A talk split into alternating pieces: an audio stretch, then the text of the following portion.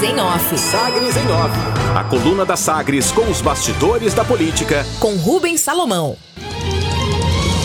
Com as informações desta quarta-feira, dia 29 de dezembro de 2021, o governo estadual aqui em Goiás busca uma brecha no RRF para instituir novo incentivo fiscal em 2022.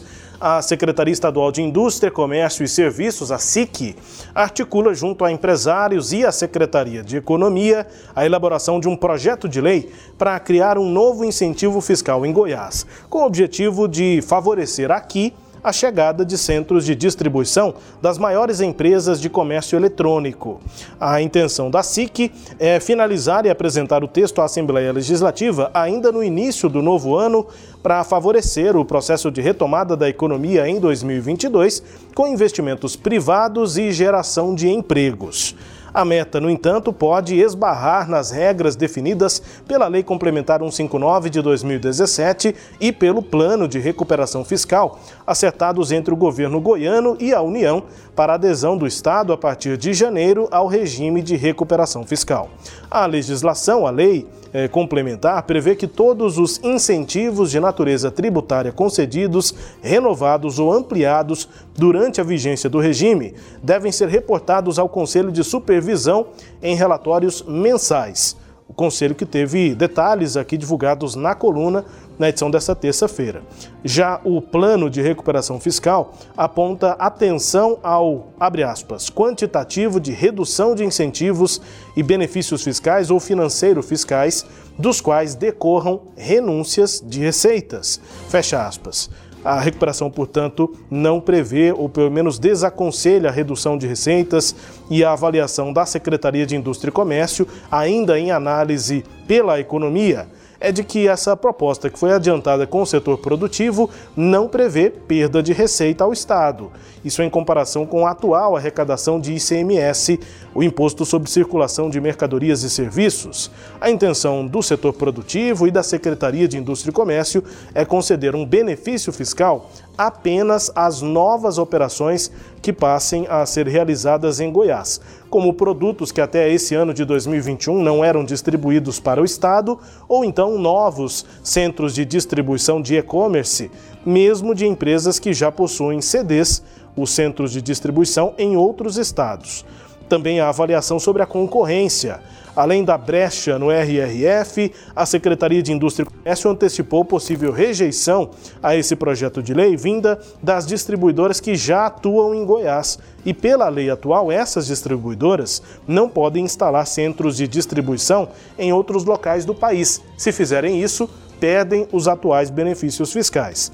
Nessa ampliação, apesar do benefício para a concorrência, a avaliação dos empresários locais é de que a liberação para a construção de mais centros de distribuição pelo país também deve beneficiar as operações dos que hoje estão aqui no estado e são obrigados a criar empreendimentos com outros nomes para ampliar a distribuição, como é o caso da varejista Novo Mundo. Então, o setor produtivo apoia essa medida, esse projeto de lei e a Secretaria de Economia ainda avalia a possibilidade legal, né, diante da adesão ao regime de recuperação fiscal, para criar um novo incentivo fiscal. Esse dedicado, como eu disse, ao e-commerce, a esses centros de distribuição de comércio eletrônico no Brasil.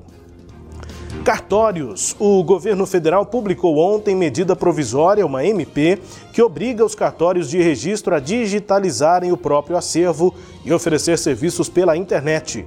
Por ser uma MP, o ato já tem força de lei, mas precisa ser aprovado pelo Congresso Nacional em até 120 dias para se tornar definitivo. O prazo vai ser contado a partir de quando o Poder Legislativo retomar os trabalhos depois do recesso.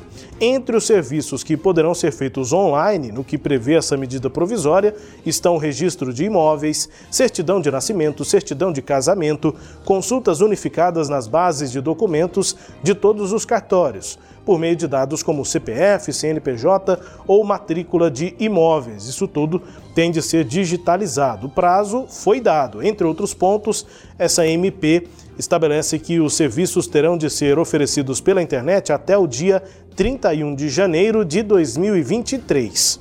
O cronograma de implementação, para até lá, vai ser estabelecido pelo CNJ, o Conselho Nacional de Justiça. E na pauta, né, algumas, eh, alguns assuntos vão retornar ao Supremo Tribunal Federal e nessa pauta né, o STF inclui o marco temporal indígena entre as pautas de destaque a serem retomadas em 2022, no próximo ano.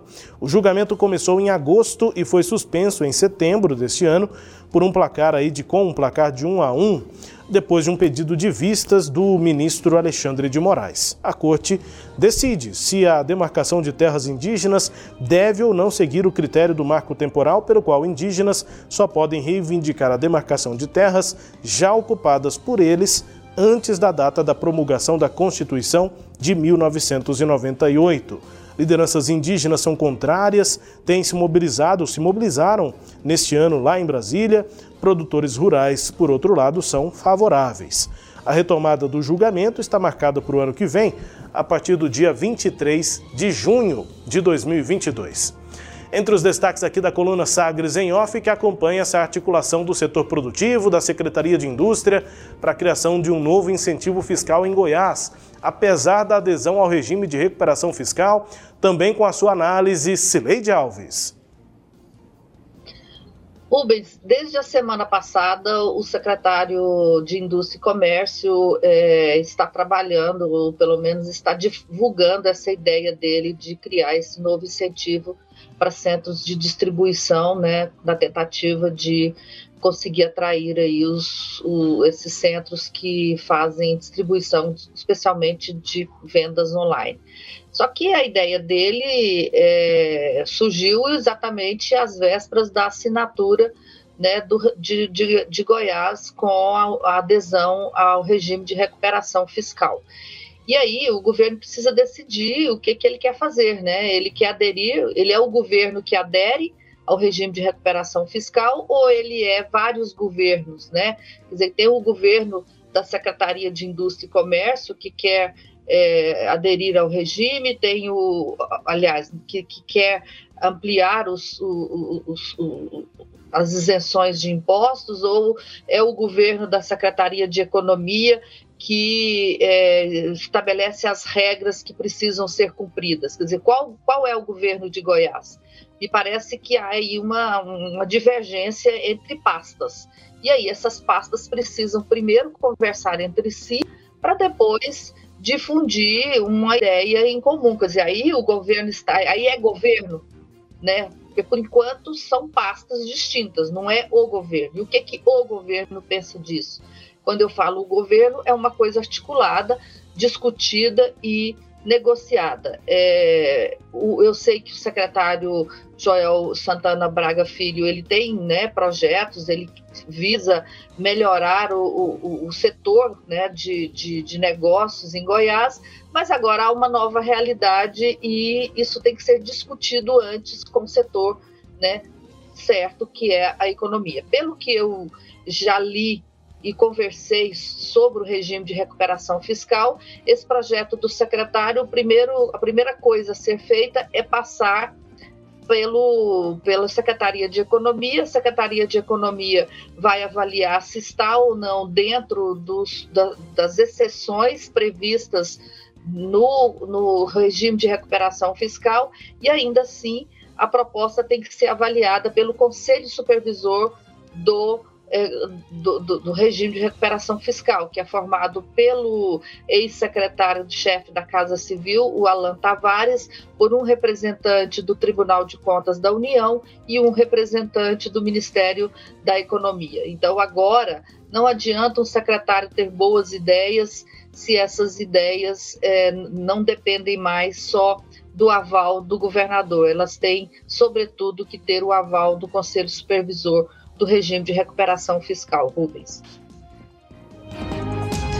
É isso, né? O conselho, inclusive, foi detalhado, né? A atuação prevista para a partir de janeiro, detalhada aqui é, ontem, né, na edição de ontem da coluna Sagres em Off.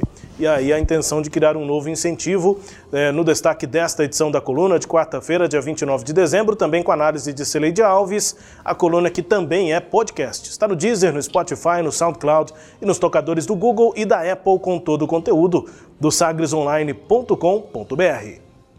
Sagres em Off. Sagres em Off. A coluna multimídia. Acompanhe ao longo do dia as atualizações no www.sagresonline.com.br. Sagres em Off